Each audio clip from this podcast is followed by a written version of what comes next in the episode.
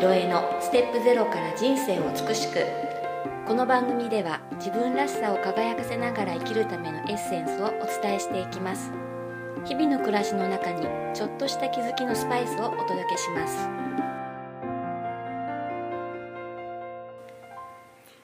それでは今日もネイチャー理論マスターコーチの首藤ひろえさんにお話をお聞きしていきますこんにちははい、こんにちは。ひろえっちです。よろしくおは願いい、します。かおりんで。す、えー今日のテーマは実はうん。怒る人お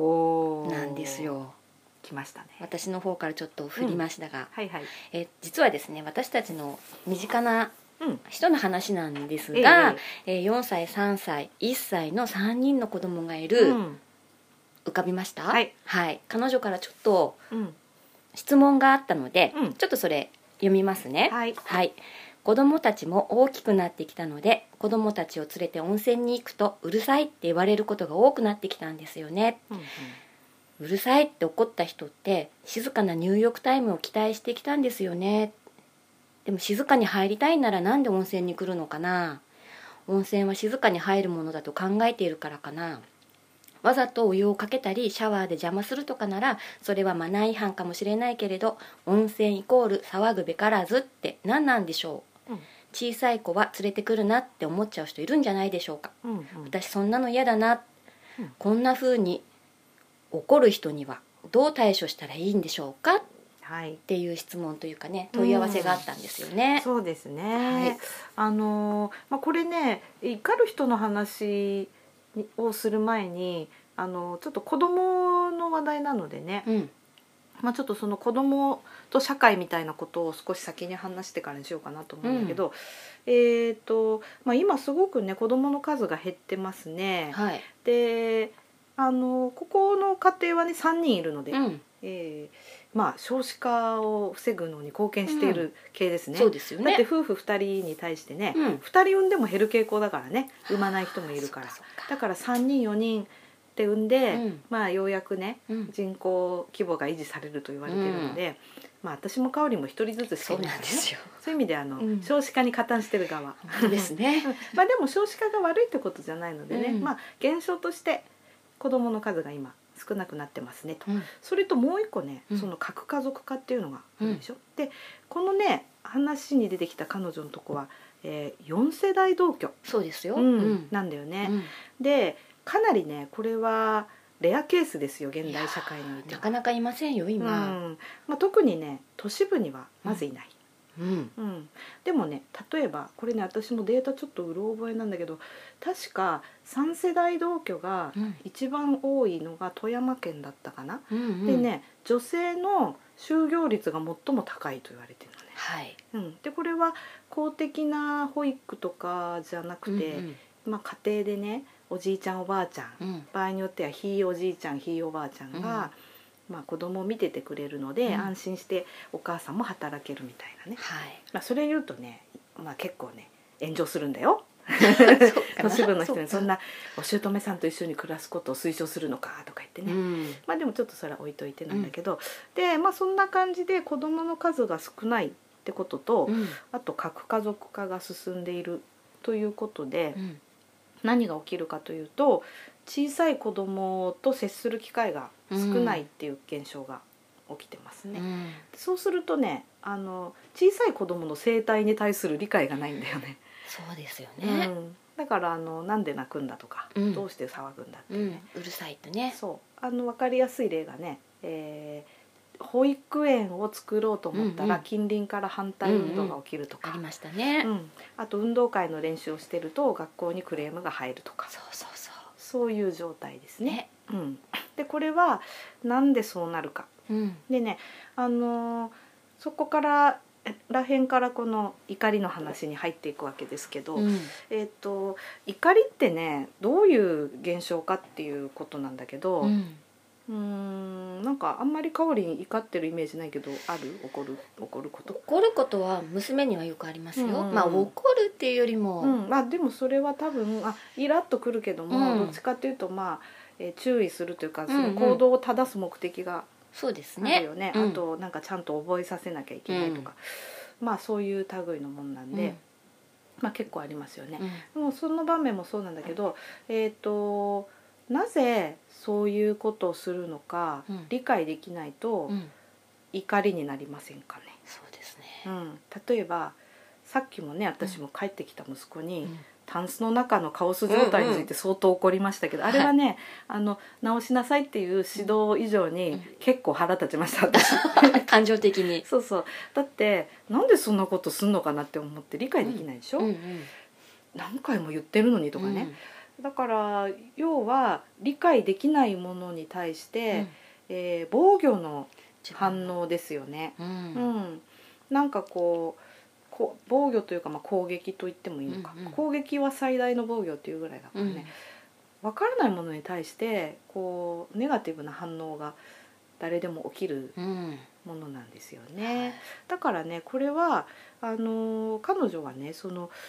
お風呂は静かに入るものだという期待値とうん現実のギャップに対して起こっているのではないかっていうふうにうん、分析してくれているんですが私は違うと思ったの。なるほどうね、ん、その子供の、うん、生態生態ってね動物みたいだけど、うんうん子供の生態に対する無理解はい、うん、で、えー理解できない生物に対すうるん防御反応的攻撃、なるほどねって考えると分かりりやすくない、わかりやすい、うんうんでやっぱ私たちってその自分もねうんちっちゃい頃は多分そうだったんだけど、うん、もう忘れちゃってるそうでしなょんだよねうんこのねうん怒る人もうん、小さい頃はあったはずあでっすたよんでねすよ温泉で走り回って怒られてたかもしれないんですよ、うんでもそういうのはすっかり忘れてしまっているのでそうなんだよまあしかもねあの身近に子供がいないと、うんまあ、子供っていうのは騒ぐもんだよねって、うん頭では分かっていても、本当の意味でね許容するっていう形にはなってないんでうんだからなんだうるさいなってうん反応してるのかなって思った、そうかうん、どうですかやっぱり子供つか連れてると気使ったりし気ない使いますよやっぱりうんご飯食べに行った時とか、うん走り回らないでとか、うんちょっと静かにするんだよとかやっぱり周りの目をこう気にして行動するっていうのはありますよね。うんううんんそうですね、うんあとは公共の乗り物に乗った時とか、うんうん、ね飛行機に乗る時のドキドキ感、あるある初めて乗った時はドキドキしましたよ。うん、であれねこうギュッとこう隣と近くてね、うんうんそれであのシートベルトしてる間は立って歩けないから、うんもうこの間に泣いちゃったらどうしようといやーか思っってた思った。思うと泣くよねうんこのなんか不安な気持ちっていうのをね、うん子供はすごい絶妙に察知して泣くじゃないですか、うんまあ、そういう風になった時に周りの人のこう冷たい視線みたいなね,本当でうすん、ね。そういうことがなんかこうああ子供を育てるって辛いことなんだってなってきてねうんまあなんか少子化の本当の原因は私その辺じゃないかと思うんだよな、なるほどうん、ね。子供に対する不寛容な社会いやね、私たちこう今住んでる十勝ってね、うん意外とこう自分のマイカーで移動するから、そのうんうん公共の乗り物うんでのこの子供と一緒っていうこう不安感っていうのはあんまりちょっと感じないんですけども、よくニュースとかでもね、うんそのベビーカーですか、うんうんこう乗せて乗るのはすごい迷惑だみたいな、うんうんそんなニュースを見たりとかするとうんいやこれってどうなんだろうってなんかこう「てんてんてん」っていうのが頭にちょっと浮かんだりするんですけどね。そううね、んあの私はまあ札幌にずっと住んでたので、うんまあ、地下鉄のラッシュ時とかもそうだし、うんあとデパートのあーあのエレベーターとかはいはいねはいうんああいうのもなんかこうベビーカーをしてる人がもう延々と待ってたりね、うんでもぜ全然譲ってあげないみたういんなうんのとかもあったりしてねう、んでねなんかこの怒りっていう感情もねなんかあのなんていうのその、まあ、自分が理解できないものに対すうるん防御的攻撃っていう風に捉えると、うん今そういうものがすごく多いと思うんだよね。まあ、今は取っかかりその子供の話がうんうん出てきましたけうど、ん子供以外もそうだと思うんだよね。うんあのちょっと前にねうんえー、と障害者施設になんかこう侵入してね、はい殺しちゃった事件がはあいっはたいでしょ、はいであの時言ってた犯人のなんかこうコメントでねうん「うん障害者なんていなくなればいいのに」って言ったっていう話がね、あったと思うんだけど、あれも似てると思うんですよ。うんその自分がね理解できないうんからあのまあちょっとね考え方が稚拙なとこもあるけどその自分が当たり前にできることがうんできない人たちに対して「なんでだよ」うんっていうそういう無理解と、うんそれがいなくなればみんながこう物事サクサク進められて楽なのに、うこのん人たちいるおかげで邪魔くさいとかうね、んなんかそんな感情だと思う。うんだからねあのそしてねまたもうちょっとさらに問題だなと思うのは、うんそういうことを感じていてもうん言ってはいけないタブーなんだっていう空気感ね、あーうんうんこれもねより拍車をかけている気がする。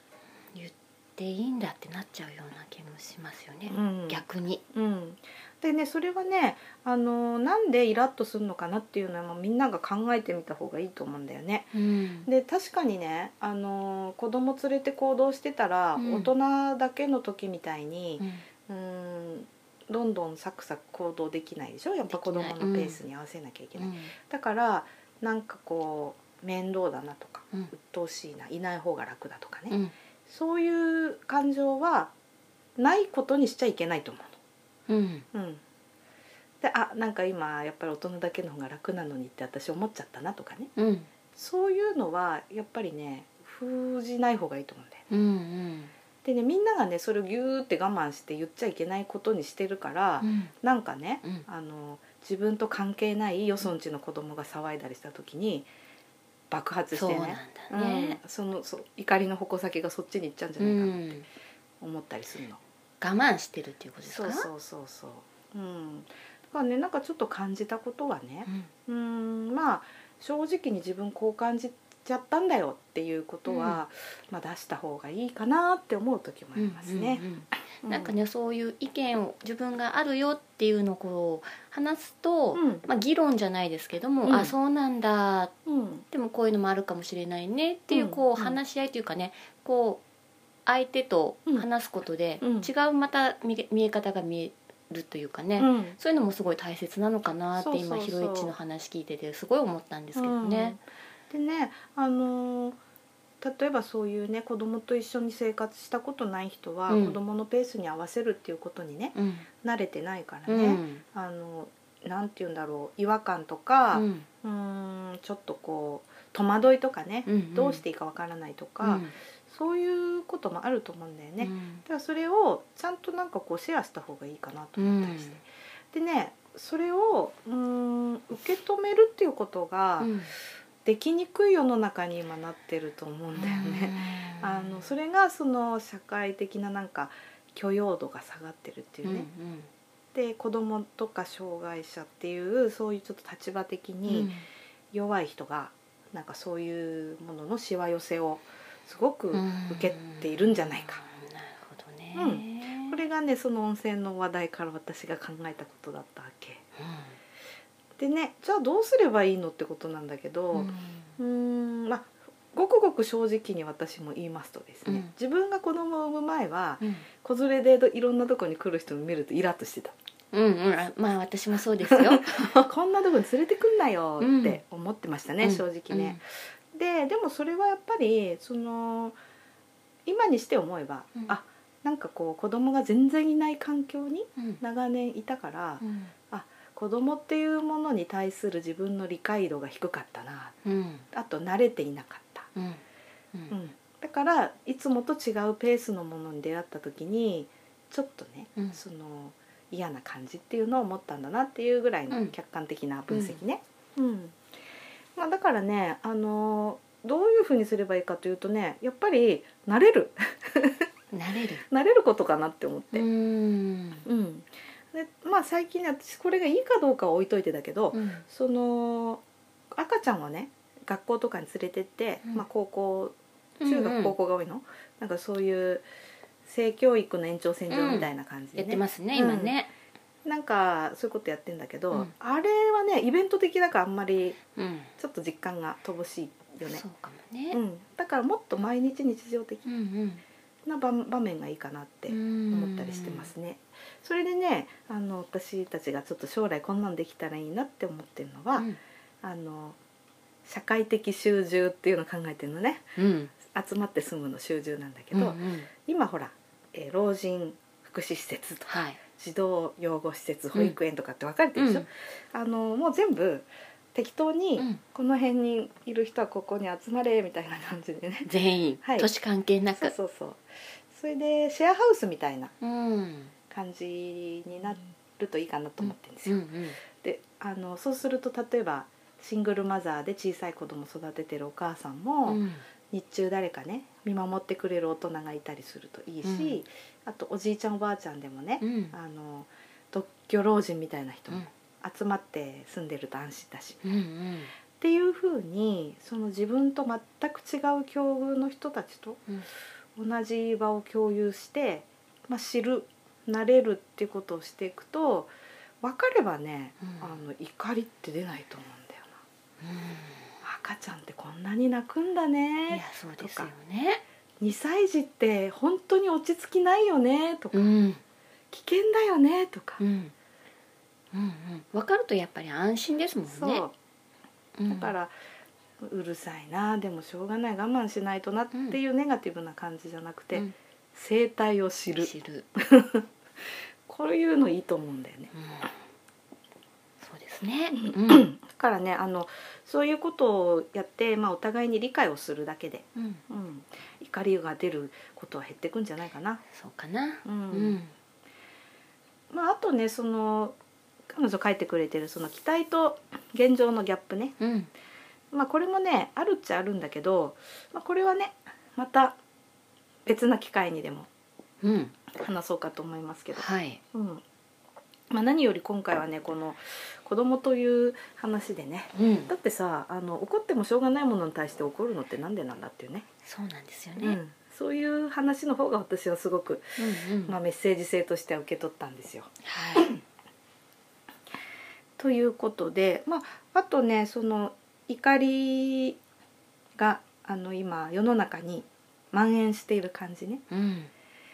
ここもちょっと注目してほしいポイントです。はいはい、えっ、と一億総イライラ社会と私ははい呼んでいるんですが、一億総イライラ社会うん、うん何に対してもね文句ばっかり言うっていう、うんそうですね、うんもうまさしく毎日そんな感じなニュースから、うん何からでねそのニュース見てさらに怒ったりしてねそうそうあのなんかもったいないですよ、そう、うんで怒りってね、うんあのすごいエネルギー値高いんだよねある意味ねねネガティブな、ううんんだから 怒りよりももっと平和的なね、うん、うん、エネルギーを生み出した方がいいなと思っているわやっぱけエンジョイですねそうそうそうそうそうでね単純もう怒りやすい人っていうのは、自分が楽しんでないからねそうだねうんうん、まあクレームが趣味の人もいるから何とも言えないけどさ、うん、そでっもうんあの自分がすごく楽しみを持っていてね人生の中に、なんかすごく幸せそうな人はあの怒る必要がないからねうんそんな暇はないですよ、そう、うんきっとうん、うんだからあの、まあ、そういう怒ってる人を見たらねうーんと私なんかがやるのは、ああこの人どうしてこれに対してそんなに怒るのかなうんってうんうんいうことにフォフォーカスするようにしていますよ、なるほど、だから子供たちに「うるさい!」って言ってる人はあこの人はうん子供という存在に対してすごく許容度が低いんだな、んんどうしてなのかなっていうふうに考えたりします。 はあすごく客観的に客観的すぎるってよく言われるけどね、冷静な、うん、うんあの自分の子供がそういう目にあったら自分も怒っちゃう人多いけど、あのーちょっとチャレンジしてみてもらそううといでいかすな。ね、うんここはちょっと意識してチャレンジしないとなかなかこうね、じうん行動できない部分なのかなうんうん、うんちょっとねやってみてもらえると。そうですねでまああの自分がねうん怒りをこうコントロールするっていうことができたらね、あのそれだけで世の中の怒りの総量がちょっと減るでしはあその方がいい、ょ。うんあの落ちてるゴミを一個拾うのと同じでね、うんうん自分がもう怒る人じゃなくなるっていうふうにね一、人ずつやってってもらうと私の目指す世界平和にこれもまた一つ近づくかなと思うわけ。はいその通りだと思いますはい、はい、それではじゃあ今日はこの辺ではい、はいありがとうございますありがとうございましたこの番組では皆様からのご意見ご質問を募集しております宛先はメールアドレス info office 響き .com info officehibiki.com までですたくさんのお便りお待ちしております